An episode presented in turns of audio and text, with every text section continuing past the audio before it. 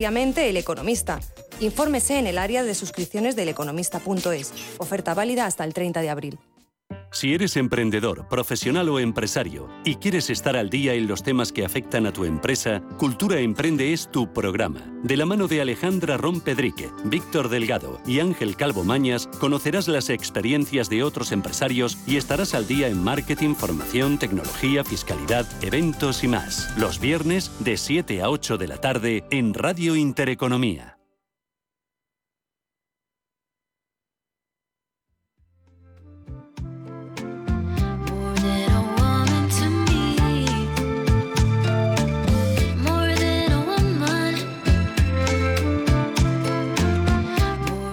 Fundación La Caixa patrocina este espacio.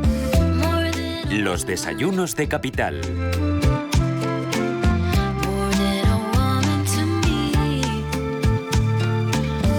En los desayunos Capital, en Era Fraile, tenemos eh, a una empresa muy potente ligada al sector de la logística. Cuéntame, eh, ¿qué me traes? Así es, es que estamos muy bien acompañados esta mañana de martes porque estamos con una empresa familiar, como bien dices, que acaba de recibir o van a recibir ese premio Familia Empresaria del Año 2022 que otorga la Asociación de la Empresa Familiar de Madrid, ADEFAM.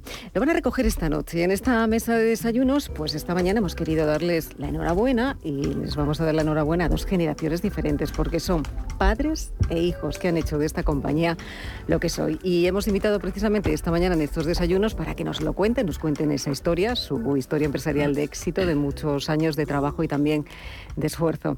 Se trata de la familia Lozano Vázquez. Ellos fundaron eh, lo que hoy es el Grupo Logístico y de Transporte Redur es uno de los eh, principales operadores referentes aquí en nuestro país y hoy en esta mesa, bueno, pues incorporamos a dos generaciones, padres e hijos que han hecho de esta compañía lo que soy. Y todo lo comenzaron los fundadores eh, hace, creo que casi 50 años ya. Ángela Vázquez y Ángel Lozano, fundadores del Grupo Redur. Bienvenidos, Ángela. ¿Cómo estamos?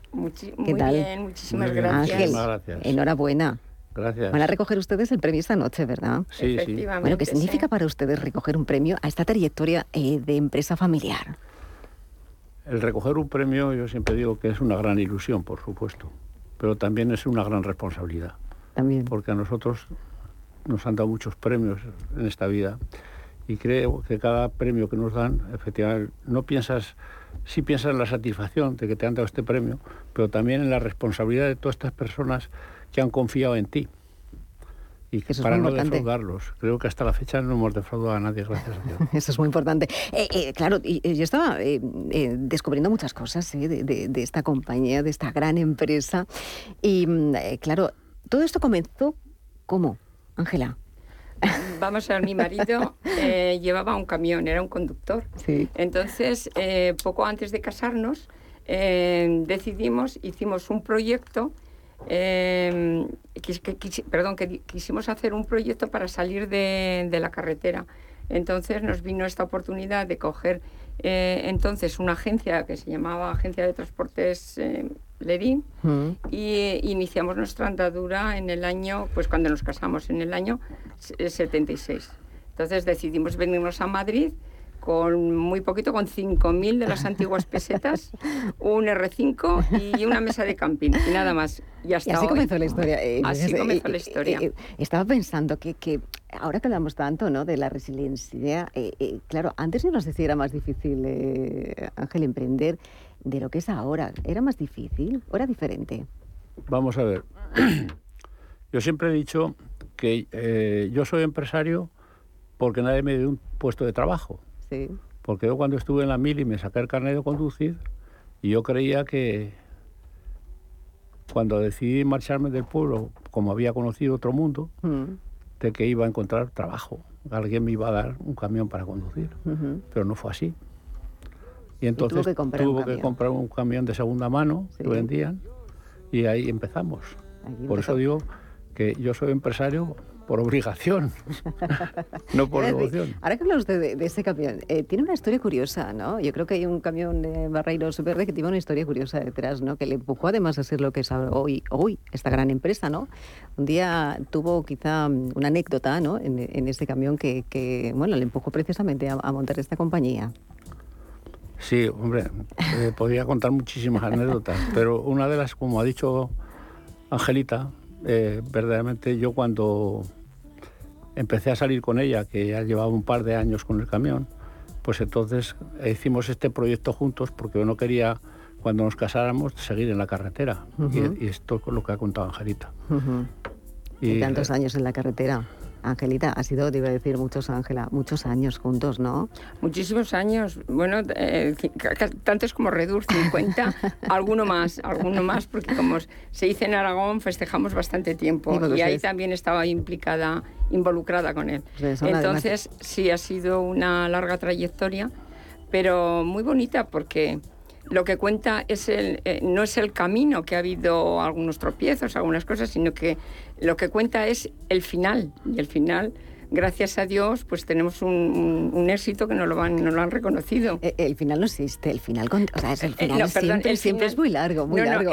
Eh, perdón, el final de la trayectoria de los fundadores, porque ahora están nuestros hijos, que por supuesto decíamos, es que llevan un camino vertiginoso así en es, así es, porque claro, estábamos hablando con los fundadores, pero que también en estos estudios están, en esta mesa, está Raúl Lozano, que es presidente ejecutivo de la compañía. Raúl, bienvenido, buenos días. Buenos días. ¿Qué tal todo? ¿Bien? Muy bien, muy bien, gracias. También Alberto Lozano, es CEO de la compañía. Alberto, ¿qué tal? Bienvenido, buenos días. Muchas gracias, buenos días. Eh, eh, hablábamos fuera ahora y decía, es que mi padre está al día de todo, ¿eh? Es que no sé si os corrige mucho de vez en cuando, Alberto. bueno, yo creo que eso, eso está en los, los genes de, nuestros padres. la empresa para, para ellos ha sido ha sido un hijo desde que, desde que empezaron y, hoy en día pues eh, digamos que, que, están pendientes. Eh, eh, Raúl, ¿cómo ha, cómo ha sido? ¿Qué es el grupo Redur para aquellas personas que, nos estén escuchando ¿no? y que digan, bueno, pero esta empresa se dedica precisamente a la logística y al transporte, como otras muchas, pero con algo especial. ¿Qué le contarías a nuestros oyentes? Sí, bueno, pues teniendo en cuenta que, bueno, como estamos contando, la, nuestra historia empezó de, con un solo camión de, de mano de, de, mi padre y con más, bueno, luego se unió mi madre y con único, el único amparo del de ahí arriba, pues hoy en día, eh, pues la verdad es que la trayectoria que hemos tenido pues nos hace sentirnos muy orgullosos. Eh, tenemos ahora mismo 61 delegaciones en, en España y Portugal, facturamos 155 eh, millones de, de euros y y bueno, pues lo importante es que desde hace aproximadamente cinco años pues tenemos crecimientos de, doble dígito. Nos dedicamos al transporte urgente de, digamos, de, mercancía eh, para sectores de, alto valor añadido, como pueden ser el sector farmacéutico, para, el, para el que tenemos, bueno, hemos creado una red de, transporte en temperatura controlada. Eh, estamos sirviendo todos los días en eh, todos los hospitales, farmacias, pues productos de primera necesidad, sector de alta tecnología, máquina herramienta. Entonces, eh, digamos que nosotros estamos ahí en aquellos sectores que necesitan, digamos, un plus en cuanto a calidad y a, servicio. Es algo de lo eh, vuestro, vuestro, porque decías tú, crecemos, eh, hemos tenido un crecimiento en los últimos años, leí además unos datos, eh, se ha crecido en el año 2021 un 22%, en el año 2020 un 5%, porque evidentemente tuvimos años de pandemia.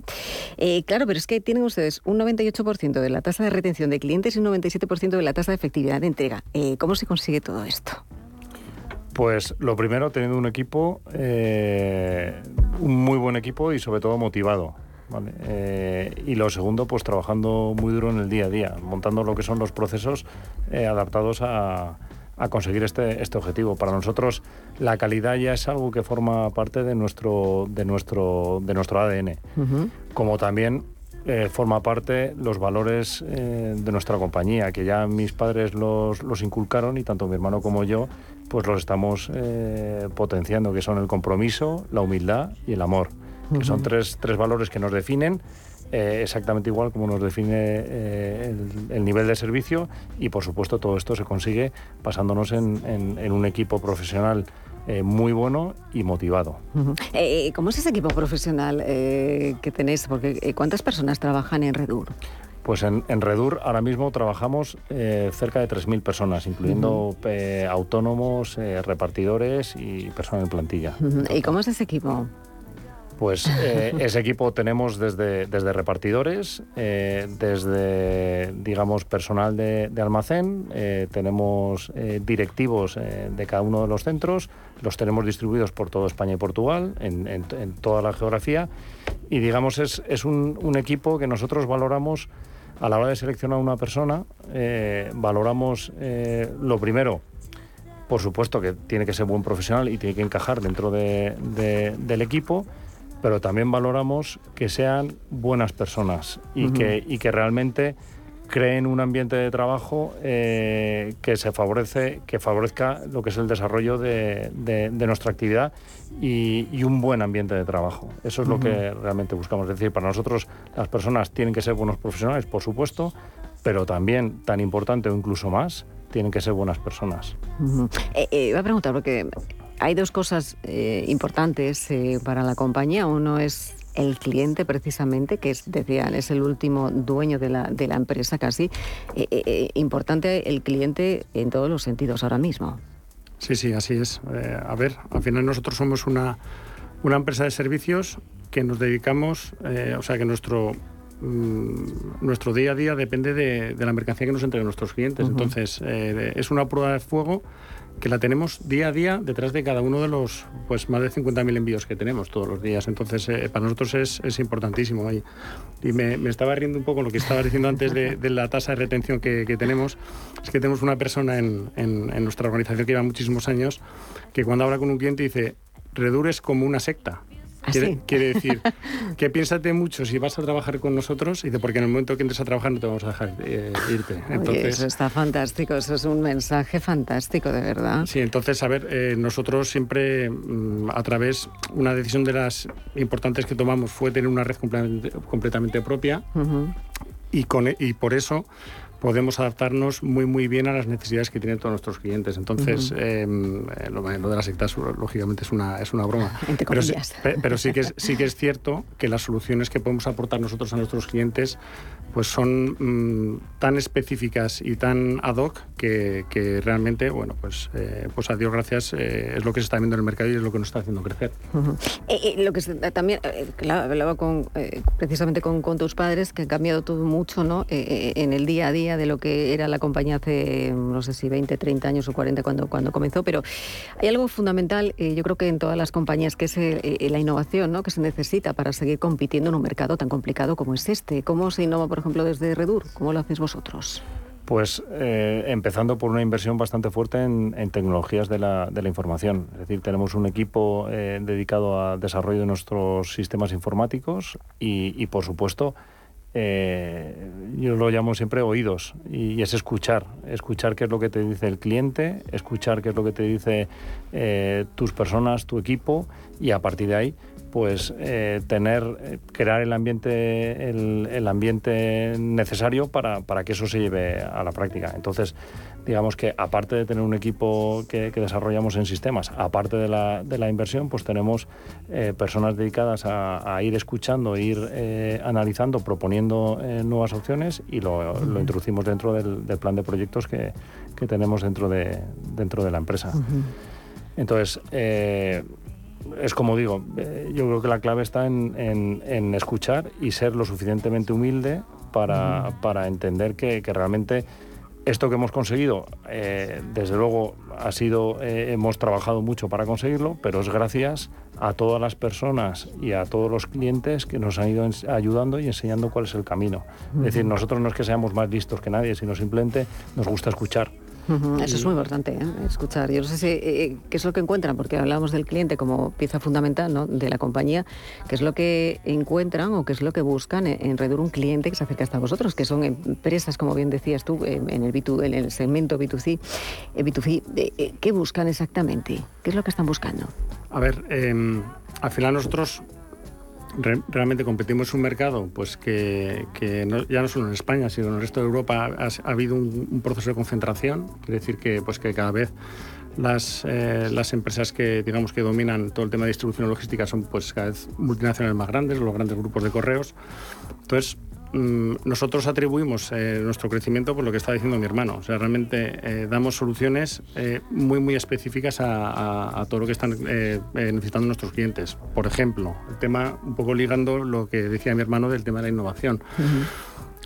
para los clientes de, por ejemplo, de distribución farmacéutica, hemos desarrollado un sistema que somos capaces ya no solo de, de decir a nuestro cliente dónde está su mercancía en cada momento, sino estamos dando datos a nivel de bulto de la temperatura eh, a, la que, eh, a la que se estamos transportando sus productos cada 10 minutos. O sea que, eso es un, hecho diferencial. Pues decía, nosotros escuchando en el, en el mercado lo que, lo que se estaba necesitando, pues hicimos unos desarrollos muy importantes para poder abordar este tipo de proyectos. Entonces, eh, nosotros no tenemos ningún miedo a invertir en la, en la compañía, eh, teniendo claro eh, realmente que, estas inversiones van a revertir en un mejor servicio para nuestros clientes. Eh, a mí siempre me gusta preguntar por el futuro. ¿Cómo se ve el futuro desde el Grupo Redur?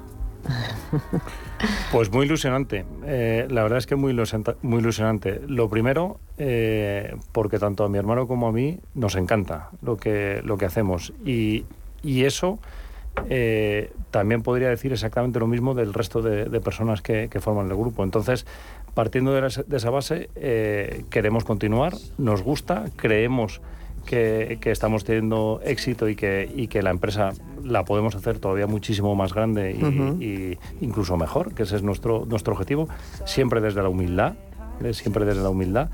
Y, bueno, pues por eso tenemos un plan de, de, desarrollo y de inversión bastante, bastante potente. Eh, en el cual este año eh, vamos a invertir más de 30 millones en, nuevas, nuevos eh, centros, en nuevos sistemas de clasificación, en nuevos productos que vamos a, poner en el, en el, mercado. Entonces, yo creo que el futuro que, tenemos es, es ilusionante y, creo que también eso se transmite a, a todas las personas. Y creo que también como he dicho antes, es importante tener buenos profesionales y sobre todo motivados y creo que es una de las razones por las cuales nuestro equipo está tan motivado, porque ve que realmente el futuro que, tenemos es prometedor y que nosotros creemos en la empresa y creemos en cada una de las personas que, lo componen eh, el grupo. Y, por eso estamos tan ilusionados en el, en el futuro. ¿Cómo se conjuga? Se iba a preguntar, de que estén los cuatro aquí, ¿cómo se conjuga eh, eh, las dos generaciones, eh, ¿cómo se conjugan? Eh, por parte de vosotros, ahora les pregunto a ellos, Raúl. Pues es una buena pregunta. Alberto, los dos. Es que desde... ¿Cómo es el día a día? a ver, desde fuera, bueno, pues puede parecer sencillo, pero, pero la verdad es que, o sea, partiendo del hecho que mi hermano y yo hemos nacido en una empresa, o sea, porque literalmente cuando mis padres vinieron de Zaragoza, que fue cuando nacimos mi hermano y yo, nos llevamos nada, un año y medio, mis padres no tenían con quién dejarnos. Entonces eh, mi madre tenía una cuna en la oficina y, literalmente entonces mi hermano y yo, o sea, el ADN de, de Red Bull, pues, pues es parte de, nosotros, es como un hermano, como un hermano más. Entonces eh, nos hemos estado preparando para esto, para este cambio generacional muchísimos años. O sea, subconscientemente, pues hasta que teníamos una edad, digamos, pues 20, eh, 21 años cuando terminamos las carreras, pero, pero, pero luego a partir de este momento ha sido un proceso eh, bastante duro o sea, eh, y, bastante largo. O sea, para que te das una idea, nosotros hemos estado 10 años, em, eh, lo que nos ha durado básicamente el realizar un, protocolo familiar. ¿Vale? lo estamos haciendo con, lo hicimos con, con la cátedra de empresa familiar del IES y esto nos ha ayudado muchísimo. O sea, nos ha ayudado muchísimo porque, a ver, la base para yo creo que para un, relevo generacional exitoso es que la relación de la familia sea muy buena. Muy buena. Y la verdad es que mm, mm, mi hermano y yo tenemos una suerte increíble de tener los padres que tenemos, o sea, no solo profesionalmente, porque ahí está el legado que han, que han dejado y todo, y todo lo que va a quedar cuando, bueno, pues para las siguientes generaciones, que lo han comenzado ellos, pero también... A las siguientes generaciones, eh, ¿las estás preparando ya? Bueno, eh, a ver, aún son pequeñitos. ¿eh? El, mayor, que es mi hijo, que tiene, que tiene nueve años, son ya tres, cinco, siete.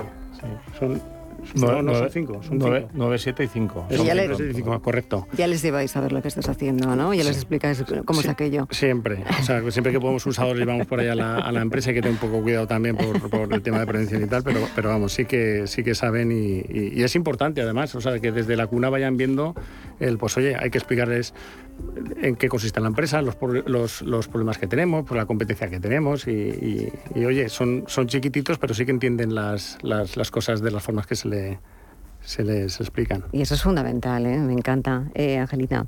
Sí. Yo no sé si tú puedes decir algo más, se lo han dejado ellos bordado. ¿eh? Imagínate. Imagínate. Imagínate qué orgullo de, aparte Está en buenas manos la compañía, ¿eh? Bueno, en absoluto, vamos. Tiene un Redur, tiene un futuro impresionante porque son, de verdad, eh, los mejores directivos que pueda tener. Se han preparado muchísimo y además quieren y, y, llaman a Redur, vamos, como como a, casi a sus propios hijos. Eh, estamos tanto mi marido como yo muy orgullosos eh, por tener unos hijos así. Y damos también muchas gracias a Dios porque es una suerte de tenerlos es así. Suerte, es suerte. Son, igual que son unos excelentes directivos, son unos hijos excepcionales, de verdad, lo digo. esto no se puede tener en cuenta, hay que va a hablar una madre de, sus hijos, vamos. Son así. No, no, no, pero, es, verdad que a veces que las generaciones, eh, los hijos no quieren seguir con, los negocios de, los padres y vosotros sois todo un ejemplo, ¿eh? seguir esta generación avanzando y además es que lo tenéis desde pequeñitos y eso es tan importante. pero eso es porque yo creo que la clave de, de esto es porque nosotros desde pequeños lo hemos estado viendo porque mis padres lo han sabido hacer muy bien. o sea, que eso es... Porque siempre se le echa la culpa a, la, a, la, transición, siempre se le echa la culpa normalmente. Dice, no, es que las segundas generaciones ya no lo ven igual. Dice, pero yo siempre lo digo, es que las segundas generaciones al final se han embebido de lo que han visto de la primera. Entonces, mis padres hayan hecho un trabajo pues, pues maravilloso. Y, también para nosotros ha cambiado eh, un poco la visión de la, de la, empresa. Es decir, nosotros de pequeños, o yo personalmente cuando veía un camión de pequeño, pues, pues decía, oye, estoy orgulloso de ver este camión, qué bonito, que no sé qué. Tal, y incluso pues si tenía algún amigo al lado y tal, pues intentaba fardar un poco, pero ahora cuando veo un camión lo primero que pienso es irá cargado, bien rotulado, eh, bueno, bueno, bueno, eso me lo contáis luego después del camión. Ángel, ponga usted ya la frase final porque ya no lo puedo decir, tiene usted que decir algo. Vamos a ver. Eh, como ha dicho mi hijo, eh, mi abuelo me enseñó estos tres valores, compromiso, la humildad y el amor. Creo que es lo que se ha reflejado en, en todo esto. Yo recuerdo el primer cliente cuando le expliqué quién era y me preguntó, ¿y, con qué cuentas para hacerme el servicio? Digo, pues yo con nada, pero lo que sí le puedo decir es que si usted confía en mí jamás se arrepentirá. Y creo que esta trayectoria ha, servido siempre en la empresa. Segundo, nunca les hemos dicho a mis hijos, a nuestros hijos, que vinieran a la empresa a trabajar. Ellos han elegido, nosotros queríamos que estudiasen, ya que yo no había podido estudiar, pero simplemente eh, eso. Después ellos han estado en otras empresas, han vivido otros mundos, después decidieron de venir. Pues muy bien, bienvenido. Entonces, y, y, lo, entonces, has visto que han nombrado cuatro o cinco veces la humildad, el compromiso, y lo más importante creo que ha sido esta transición es que nuestros hijos están trabajando con y seguirán trabajando. Y seguirán trabajando seguro. Se están trabajando con las mismas personas que nosotros habíamos puesto. las están subiendo para arriba. O sea, eso es, eso es la, gran, la gran secreto. Ángel, pues lo dejamos aquí porque nos queda ya, estamos casi fuera de tiempo. Ángela, Ángel, Raúl y Alberto, muchísimas gracias. Y enhorabuena, ¿eh? Enhorabuena. Muchas gracias. gracias. Muchísimas gracias. Gracias. Hasta otro día. Adiós. Chao.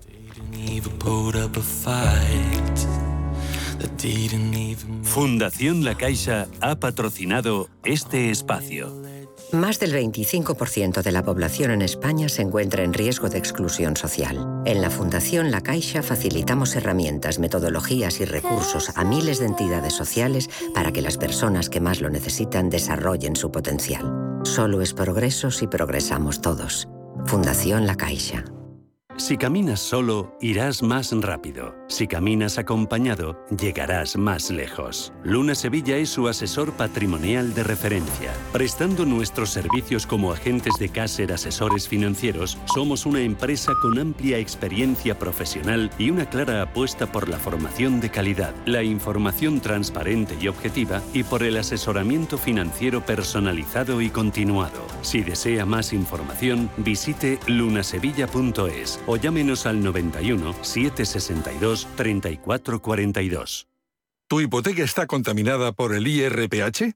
Recuperar tu dinero puede parecer complejo. Nosotros en Durán y Durán Abogados sabemos que es posible. Los resultados, un 99,9% de éxito nos avalan. Contacta con Durán y Durán Abogados.com. El IRPH para nosotros es cosa del pasado. Tenlo presente. Durán y Durán Abogados.com. Mantén sana tu hipoteca. Los viernes a las 10 de la noche tienes una cita con otro gato, el gato gourmet. Andrés Sánchez Magro presenta una guía semanal gastronómica, enológica, de restaurantes, literaria, musical, con todos aquellos ingredientes necesarios para cocinar la buena vida. El gato gourmet, los viernes a las 10 de la noche aquí, en Radio Intereconomía.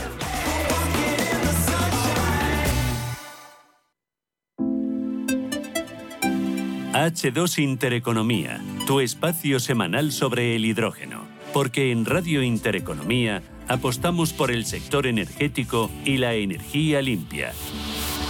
Presenta Rubén Gil. Ah, por ello vamos. Bienvenidos una semana más a H2 Intereconomía, vigésimo sexto capítulo de la temporada en el que nos vamos a ir hoy hasta Andalucía donde el gobierno de esta comunidad quiere ser punta de lanza en el desarrollo y la producción de hidrógeno verde. Para ello, la Junta quiere contar con la participación de todos los agentes activos en la sociedad andaluza, el sector público, la universidad, las empresas y los técnicos para avanzar hacia un nuevo modelo energético. El presidente Juanma Moreno lo tiene claro. Apuesta por que Andalucía tenga plena soberanía energética y que vuelva sea capital europea del hidrógeno verde. Andalucía tiene en ese sentido un papel crucial que, estamos que queremos desempeñar y que se está desempeñando aquí. Y no es solo es tierra pionera en investigación y desarrollo de hidrógeno y líder en su apuesta por la renovable, que lo somos y no es discutible, sino que además queremos ser y vamos a ser una potencia en renovable. Esa es la ambición de Andalucía, tener una plena soberanía energética, independencia energética para Andalucía y para el conjunto de nuestra nación, España. Tenemos todo lo necesario, desde energía limpia y condiciones geográficas hasta la dotación logística, pasando por lo más importante, que siempre tiene que tener un gobierno y un pueblo, que es la determinación.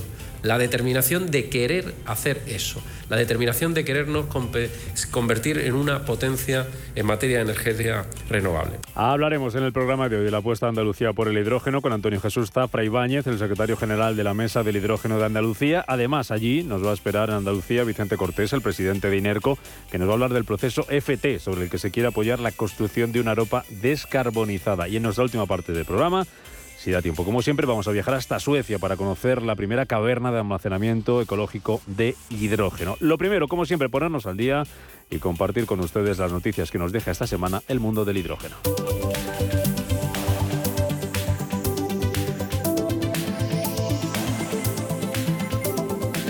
El Partido Socialista va a defender hoy en el Congreso el impulso del hidrógeno renovable en plena crisis energética por la guerra en Ucrania. Lo hará con una proposición no de ley que plantea una serie de medidas para impulsar esta tecnología en el plan de recuperación, transformación y resiliencia que prevé un PERTE específico para su desarrollo.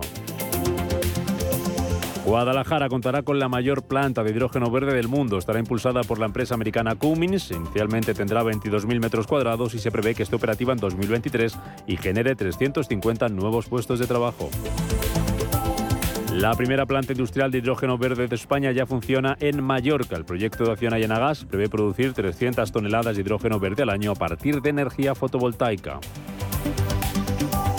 Un proyecto español va a generar más de 135.000 toneladas de hidrógeno verde en Algeciras. La iniciativa encabezada por Aquale, compuesta por siete empresas de la cadena de valor del hidrógeno en España, como Repsol, Naturgy, Redexi, Reganosa, Norvento, Perseo y Técnicas Reunidas, contará con 4,2 millones de euros de subvención del Estado.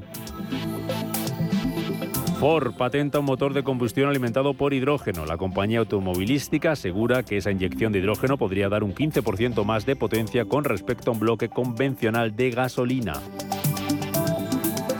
La compañía Alpine diseña un deportivo de hidrógeno inspirado en la Fórmula 1. Los estudiantes del Instituto Europeo de Diseño han presentado un prototipo que anticipa cómo podría ser un modelo de pila de combustible. Y Toyota y Eneos apuestan por el hidrógeno en la futurista ciudad japonesa de Woven City. Ambas compañías han acordado distintos puntos para la aceleración del uso del hidrógeno limpio en esta ciudad y sus alrededores con vistas a extender después la tecnología a otras zonas del mundo. H2 Intereconomía, tu espacio semanal sobre el hidrógeno. Porque en Radio Intereconomía apostamos por el sector energético y la energía limpia. Presenta Rubén Gil.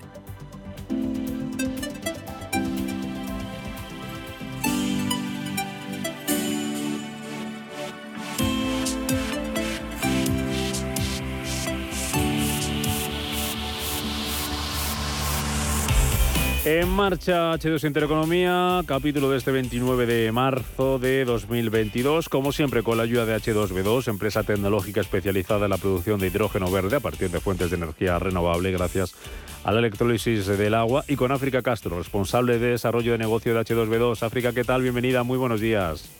Buenos días, ¿qué tal Rubén? Muy bien, ¿cómo ha ido la semana o las dos últimas semanas que hablábamos con Me has echado de menos, ¿eh? Siempre echamos se echamos de menos, pero lo dejas. Pues no, bien, intenso. Bien. Esta vez crucé el charco y como ya hemos tratado alguna vez, pues en Colombia realmente hay ese empuje por el hidrógeno renovable. nos lo contaba Antonio Díaz Morales, todo el plan energético, la transición que están haciendo allí. ¿Qué, qué, nos cuentas? ¿Qué, ¿Qué, titular nos te dejaba esa, esa visita a Colombia que puedas compartir con nosotros? Digamos, a ver, más que titular es el hecho de decir, se están arremangando tanto en ese caso el gobierno como las empresas por, apostar y por hacer proyectos. O sea, hay ese interés, esa voluntad que hablaba antes el presidente de la Junta de Andalucía, ese querer hacer.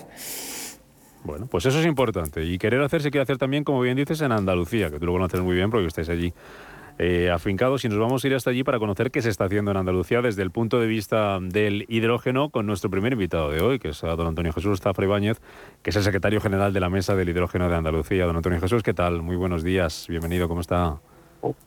Hola, buenos días, ¿qué tal? Estoy vosotros. Encantado de recibirle, de saludarle en este programa que dedicamos semanalmente al, hidrógeno. Lo primero, antes de entrar en, en detalles para que nos cuente cómo está el desarrollo del hidrógeno, la producción del hidrógeno en Andalucía, qué se está haciendo, cómo se está impulsando desde el punto de vista de la Administración. Eh, le queríamos preguntar por la mesa del hidrógeno en Andalucía. ¿Qué, ¿Qué, es exactamente? ¿Qué misión tienen? ¿Cuándo nace? ¿Desde cuándo llevan ustedes trabajando impulsando el hidrógeno?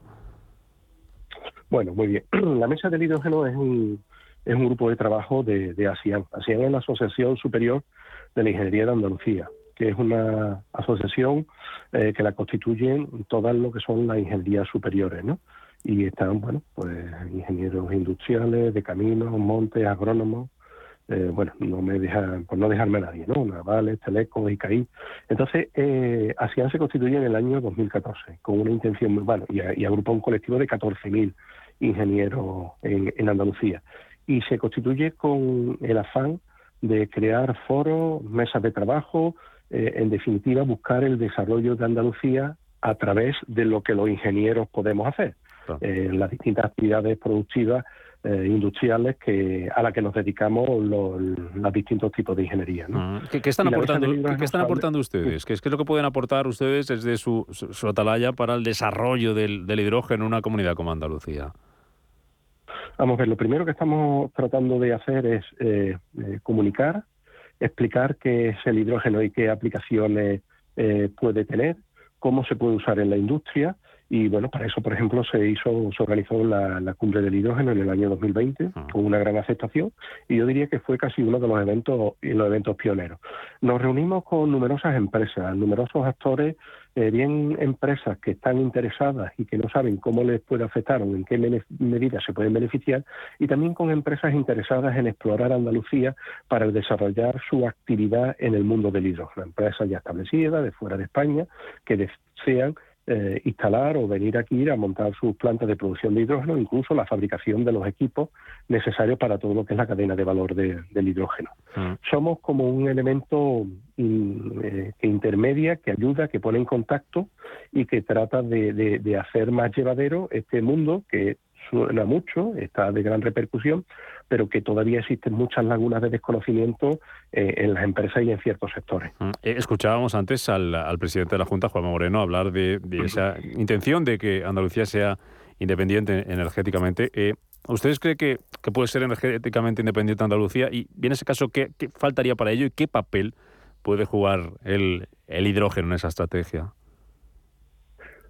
Eh, vamos a ver, que Andalucía sea independiente energéticamente, para mí es casi, eh, eh, es una, no, lo veo nada ambicioso, lo veo realizable. Es que lo que creemos es que Andalucía lo que se tiene que convertir es un país exportador. O sea, el, concepto de independencia energética en cuanto a autosuficiencia es un, concepto muy interesante. Además, estamos hablando de una energía verde, descarbonizada, y evitaríamos muchas eh, gases de efecto invernadero precisamente por esa autosuficiencia energética. O sea, la autosuficiencia lleva implícito no solo tu propia capacidad, sino lo que no contaminas, ¿no? Pero realmente el gran potencial de Andalucía es ser un elemento exportador, interconectado con las redes oportunas, pero la capacidad y el potencial de producción, eh, eh, se acaba de publicar esta semana Bloomberg un, report y el España es el tercer país con más potencial de producción y exportación de hidrógeno. Y dentro de España, pues donde más energía renovable hay, mm. que es Andalucía. Mm. Don Antonio Jesús, le presento a África Castro, de, H2B2, que seguro que tiene muchas cuestiones que, que abordar con usted, que preguntarle, que querrá saber. África, adelante. ¿Qué tal? Hola, África, ¿qué tal? Eh, un poco con ese, has comentado que estáis viendo con diferentes empresas, diferentes agentes. ¿Cómo, ¿Qué diagnóstico hacéis del ecosistema andaluz en, el marco del hidrógeno renovable? Bueno, el ecosistema eh, en general, en, mm, en cuanto al, a la percepción que tienen de, aplicabilidad de uso, eh, muy incipiente. Hay unos grandes proyectos, muy, bueno, que de hecho sean, algunos se han citado en las noticias, que, ha sido de entradilla esta, esta entrevista, eh, pero, pero la, percepción es como muy incipiente, como que eso está muy lejos, como que no va conmigo, y, bueno, pues tenemos reuniones, eh, he tenido una esta mañana antes, antes de esta entrevista, y el resultado ha sido pues de identificar en una simple reunión previa de toma de contacto unas posibles aplicaciones del hidrógeno, pues que en esa empresa todavía no habían considerado. Eh, pues porque, porque esto requiere mucha divulgación, mucha formación. Entonces, ese ecosistema en cuanto a usuarios es muy incipiente y luego está el, ecosistema de las empresas con las capacidades. Ahí, curiosamente, yo creo que hay bastante más capacidad de ejecutar que ahora mismo las necesidades o, las percepciones de las empresas eh, como usuarias del hidrógeno verde. Ah. No sé si con esto respondo. Sí, ¿Y, cuándo se podría usted cree que se podría llegar un poco al, no sé llamarlo equilibrio? Como nos hace falta, eh, eh, nos hace falta consumo, nos hace falta demanda, oferta sobra. Hay muchos fondos de inversión con una capacidad eh, muy importante para ejecutar instalaciones de hidrógeno verde, eh, de producción de hidrógeno. Está el PERTE del hidrógeno, que sin duda alguna va a ser una ayuda y que de la cual se van a poder beneficiar aquellas empresas que llevaban ya un tiempo trabajando y tenían proyectos, un avanzado grado de desarrollo, que van a poder presentar a esta convocatoria del PERTE del hidrógeno, que si no me equivoco termina el 7 de mayo, la de proyectos innovadores. Y, y, ahí, ahí sí van a entrar, ahí sí van a entrar esos esos, esos proyectos. Pero lo que, lo que de verdad eh, necesitamos es eh, que haya un consumo, que eh, se rompa este círculo vicioso de que no consumo porque no se produce y no produzco porque no consumo. Hay que tomar una decisión drástica en la manera de provocar de alguna manera cierto tipo de consumo que nos lleve a la producción. Si no, no vamos a ser capaces de hacer nada. No vamos a bajar el precio de producción, no vamos a competir con el gas natural y, vamos a seguir así, simplemente mirándonos uno a otro y nadie sin hacer nada. Hay que romper el círculo vicioso en el que está ahora mismo el, uso del hidrógeno verde. Ah, mm. África, que te cortaba yo. ¿Y qué, qué podemos hacer para romper ese círculo vicioso que estás comentando? Pues mira, yo creo que hay unas medidas inmediatas de Pues mira, lo tenemos que hacer entre todos, porque la administración tampoco puede resolvernos todo. Eh, yo creo que lo que se requiere ahora mismo, y, una de las medidas que habéis dado en la entradilla es, no sé si habéis contado el motor de hidrógeno de Ford, no recuerdo bien, o el de Toyota. Eh, la manera de romper, bajo mi punto de vista, eh, y quizás esto es una opinión personal y no una opinión institucional de la mesa, ¿no? Bajo mi punto de vista, la manera de romper este círculo vicioso es conseguir eh, necesidad de hidrógeno inmediato. Y creo que lo que habría que hacer es adaptar flotas de vehículos existentes a combustión de hidrógeno sin pila de combustible. En el corto plazo hay que provocar ese consumo y ese consumo para mí está en las flotas. Flotas de taxi, flotas de Uber, flotas de Cabify, flotas de vehículos servicios públicos. Hay ya una empresa en Burgos que se dedica a la transformación de vehículos de servicio urbano, quita un motor de diésel que pesa 500 y pico kilos, lo sustituye por un motor de hidrógeno que fabrica en el País Vasco, que pesa 250 kilos, el vehículo gana 250 kilos de tara, y entonces ya no producimos CO2, seguimos produciendo NOx, pero el NOx existen mecanismos para limpiarlo, y podríamos cumplir con la normativa, la Euro 6 o la que esté en vigor, de NOx. Estas conversiones son relativamente asequibles, entre comillas, nada es asequible con una tecnología nueva, pero esto nos implicaría una necesidad inmediata de hidrógeno. Esto y otra y otra y otra de las capacidades, eh, ¿quién tiene la capacidad? Las administraciones públicas, transporte público. Con el transporte público, con los autobuses de hidrógeno, evitaríamos el CO2 en el núcleo de las ciudades. No es lo mismo provocar un CO2 en una, auto, una, una autovía, autovía A4 eh, Sevilla-Madrid que en el centro de una ciudad la capacidad de, molestar, distorsionar y provocar eh, los efectos secundarios, pues que, tiene el CO2 no es lo mismo en esa proximidad de una gran densidad de población que distribuida. Y ese uso ahora mismo se puede hacer. Yo creo que la movilidad está preparada para una introducción del hidrógeno. Mm. Yo eh, eh, entiendo que hay un escenario que debería ser como hasta el 2030, hecho por esta conversión, y todo lo que sea a partir del 2030, donde ya se habrá dado la gran reducción de precios de las pilas de combustible y de los electrolizadores, esos mismos vehículos que yo ahora abogo por sustituirle el motor, seguir con motor de combustión interna, solo que con combustible hidrógeno, pasarían a ser de pilas de combustible. Ah. Tenemos que hacer una transición eh, y, bueno, y también con un coste más razonable, como es solo la conversión del motor y no del vehículo completo. Una cosa más, don Antonio Jesús, escuchábamos antes al presidente de la Junta. ¿Qué tal se están portando las administraciones allí con el desarrollo del hidrógeno? Pues mire, nosotros tenemos una excelente relación. Nosotros hemos tenido ya en una, una, unas reuniones con el comisionado para el cambio climático y modelo energético y el lunes de esta semana, no, de la semana anterior, le presentamos una hoja de ruta que hemos elaborado en colaboración con la Asociación Andaluza del Hidrógeno, ¿vale? La asociación de carácter andaluz, eh, con la cual tenemos una estrecha relación, eh, trabajamos bastante en bueno, colaboramos estrechamente y, y, le hemos presentado. Hemos solicitado una reunión, queremos trabajarlo, queremos desarrollarlo. Nosotros nos hemos ofrecido a la Junta de Andalucía para que seamos, si ellos lo necesitan, su brazo para desarrollar y promover y bueno, y esa hoja de ruta evolucionarla, que no deja de ser un documento de trabajo eh, con nuestro y de la Asociación Andaluza del Hidrógeno, y, ese eh, documento evolucionarlo pues para llegar a puerto y, bueno, pues que no tengamos que ver con envidia sana, pues por ejemplo, pues Aragón, ¿no? El clúster del hidrógeno de Aragón, ¿no? Que, nos lleva años luz. Bueno, ahí tienen ustedes un polo importante en Huelva, ¿eh? Va a estar operativo a partir del año que viene, en el 23, con Iberdrola y Fertiberia y Abanderando. Ahí, eh, sí, lo que pasa es que necesitamos mucho más. O sea, eh, el, polo de Fertiberia va a ser muy importante. Creo además que conseguirá y hará unos desarrollos, eh, sobre todo en el desarrollo del amoníaco a través del hidrógeno verde. Y además va a ser de una potencia muy importante, va a necesitar unos electrolizadores y va a ser una inversiones. Pero hace falta mucho más. Además, hace falta instalaciones que no sean necesariamente de 100 megavatios. Tenemos que hacer rentables las instalaciones de un megavatio, de 5 megavatios. Eh, y, sobre todo lo que tenemos que velar es por un completo eh, tejido industrial en Andalucía, ¿no? Hay un alto know-how, por ejemplo, en ciertos procesos químicos en Granada, en las universidades sevillanas, la de Huelva, por supuesto. Bueno, eh, y las capacidades, bueno, y las capacidades, tenemos que buscar dónde están las energías renovables, ¿no? Que al final es donde van a estar las plantas de producción de hidrógeno, ¿no? Pues y el sol lo tenemos por todos lados, el viento por algunos menos. Hmm. Mm, pero bueno, eh, tenemos que acabar poniendo eh, la producción de hidrógeno se tiene que desarrollar por toda Andalucía. Mm. Ah, pues a seguir remando desde la parte que les toca, que es importante, desde la Mesa del Hidrógeno de Andalucía, don Antonio Jesús Zafre secretario general. Eh, le seguimos de cerca, eh, le seguimos la pista para que nos siga contando detalles y avances y, cómo se están haciendo por allí las cosas, que esperemos que sigan bien. Gracias por estar con nosotros. Hasta la próxima, don Antonio Jesús. Un abrazo. Muy bien, muchas gracias, África. Muchas gracias, Rubén. Hasta luego.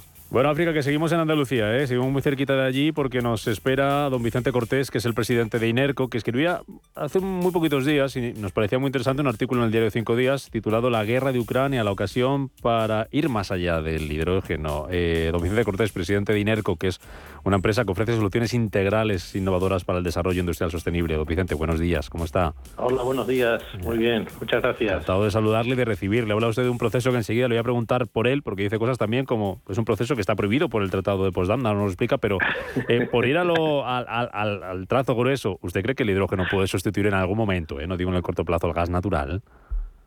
Eh, claro, es que es que, es que tiene que sustituirlo si queremos reducir emisiones de CO2. Lo que pasa es que no es fácil. No es fácil porque, el, como digo en el artículo, el hidrógeno y el gas natural no son sustituibles eh, uno por otro. Es decir, que no puedo utilizar una infraestructura que está concebida para transportar y para eh, utilizar gas natural y sustituir mm, sin más por hidrógeno, porque las propiedades son muy distintas, las características de combustión son muy distintas, etcétera, etcétera. Eh, evidentemente hay una posibilidad de mezclar el hidrógeno con el gas natural para distribución y consumo, pero los porcentajes pues son 5, 10%, 15, 20 en el mejor de los casos. Pero yo lo que abogo es porque y no hay ninguna novedad, es decir, no es una cuestión mía. Yo lo que traía a colación es que un proceso, paradójicamente, un proceso que utilizaron los alemanes en la Alemania nazi en el año 40, pues está reviviendo. Y está reviviendo porque es extraordinariamente útil. Hmm. Si le parece, explico en dos palabras en qué consiste el, proceso. El proceso se llama FT, ¿no? Se llama Fischer-Tropsch por los dos alemanes que lo descubrieron, lo patentaron y lo desarrollaron. Pero en abreviatura, porque eso de Fischer y Tropsch pues fin, es un poco más trabajoso, pues FT, y, con FT tenemos bastante. ¿Qué es, esto? en, el, principio es muy sencillo. Es, cojo hidrógeno y cojo eh, CO, monóxido de carbono, y si no tengo CO, cojo CO2, mire usted por dónde, que es lo que nos sobra por todos lados, y con ese hidrógeno y CO2 fabrico eh, gasolinas, querosenos y gasoils. Así de sencillo y así de complejo a la vez. ¿Qué hicieron los alemanes? pues que como los suministros de petróleo estaban suspendidos por razones obvias bélicas, pues que tenían carbón y fabricaron hidrógeno y CO2 a partir de carbón. Mm. Pues ya está. Y fabricaron gasolina y toda la maquinaria guerra nazi se movió con gasolina de carbón. ¿Qué es lo que podemos hacer ahora? Pues como tenemos hidrógeno renovable y tendremos CO2 que se puede capturar y separar, si además es de biomasa, esa combinación es perfecta, porque me da origen a gasolinas querosenos y gasoils que se llaman ecocombustibles o e-fuels. Claro. Ese, es el esquema. Petronor tiene una planta piloto para mejorar la tecnología, porque claro, la tecnología ha estado relativamente abandonada. La usó Sudáfrica después, por otras razones, pero ha estado algo abandonada. Mm. Con lo cual, ahora estamos en condiciones de transformar ese proceso, hay nuevas tecnologías para desarrollar catalizadores, simulación de procesos, y se pueden hacer procesos muchísimo más eficientes, obviamente, que los de los alemanes hace 90 años. Y ese es el futuro. Mm, don Vicente, le presento a Fica Castro, que es la responsable de desarrollo de negocio de H2B2, que es la que sabe mucho de esto de procesos sí, y de nos conocemos, nos conocemos bien, ah, África y yo nos conocemos alegra, bien. alegra. África, adelante.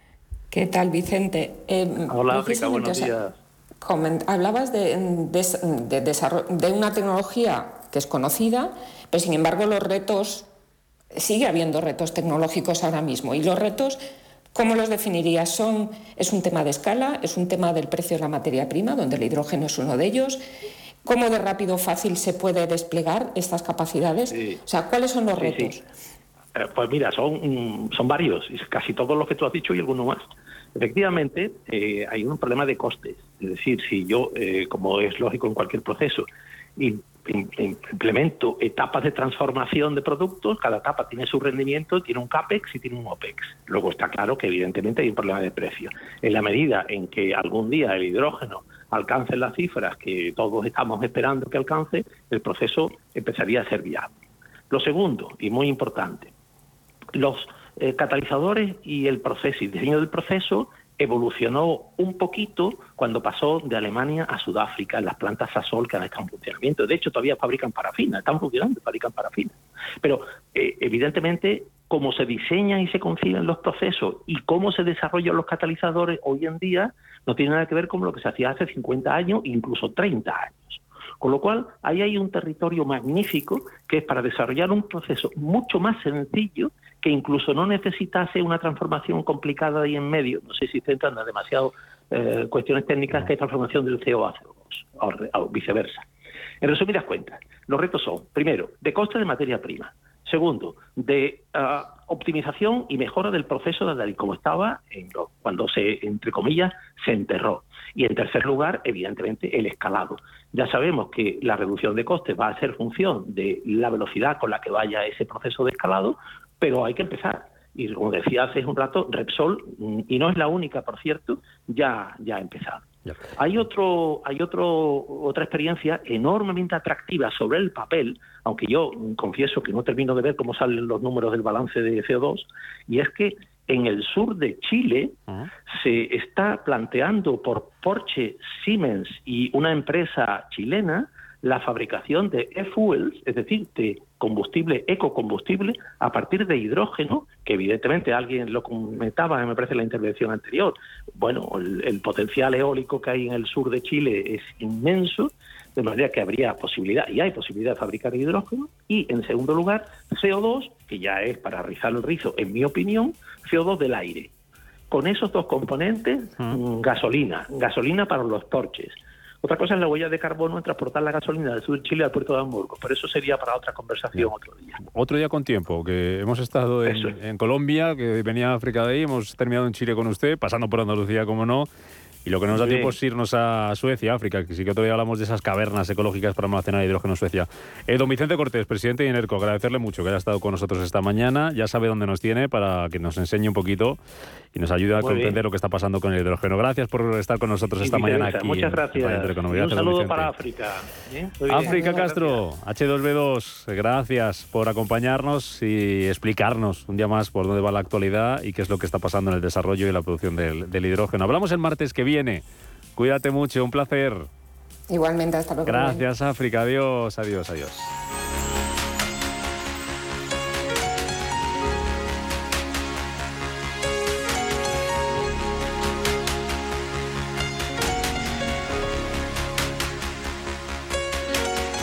Nos vamos en Comanda Sonora, tres minutos para llegar a las 12 del mediodía, ahora menos en Canarias, a esa hora, noticias aquí en Radio Intereconomía y después Rafa Jiménez viene con la media sesión y nos vamos hoy mirando a Hollywood. Ya saben lo que nos ha venido de ayer los últimos días, esas noticias tensas, lo que pasaba en la gala de los Oscar y eso ha hecho que pasen por alto eh, cosas como un nuevo Oscar del alemán Hans Zimmer. Bueno, pues hoy cumple años, otro de los mayores compositores de bandas sonoras cinematográficas, el griego Vangelis. Cumple 79 y es autor de joyas como Blood Runner 1492 o La Inmortal Carros de Fuego. Con esta música nos vamos. Mañana estamos por aquí a las 7. Pasen un feliz martes. Adiós.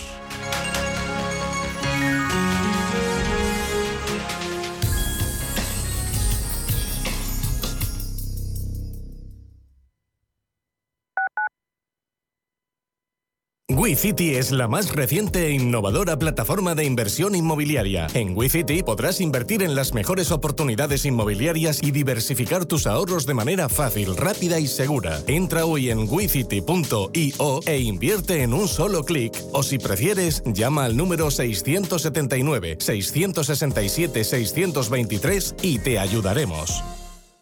En Automatic nos encantan que las acciones sean seguras, sin riesgos. Mira hacia adelante. Invierte en el cuidado de tu cambio automático y rentabiliza con la experiencia del especialista en cambios automáticos. Apuesta por Automatic y obtén buenos resultados. No te la juegues. Automatic.es. Automatic. Reparación y mantenimiento del cambio automático.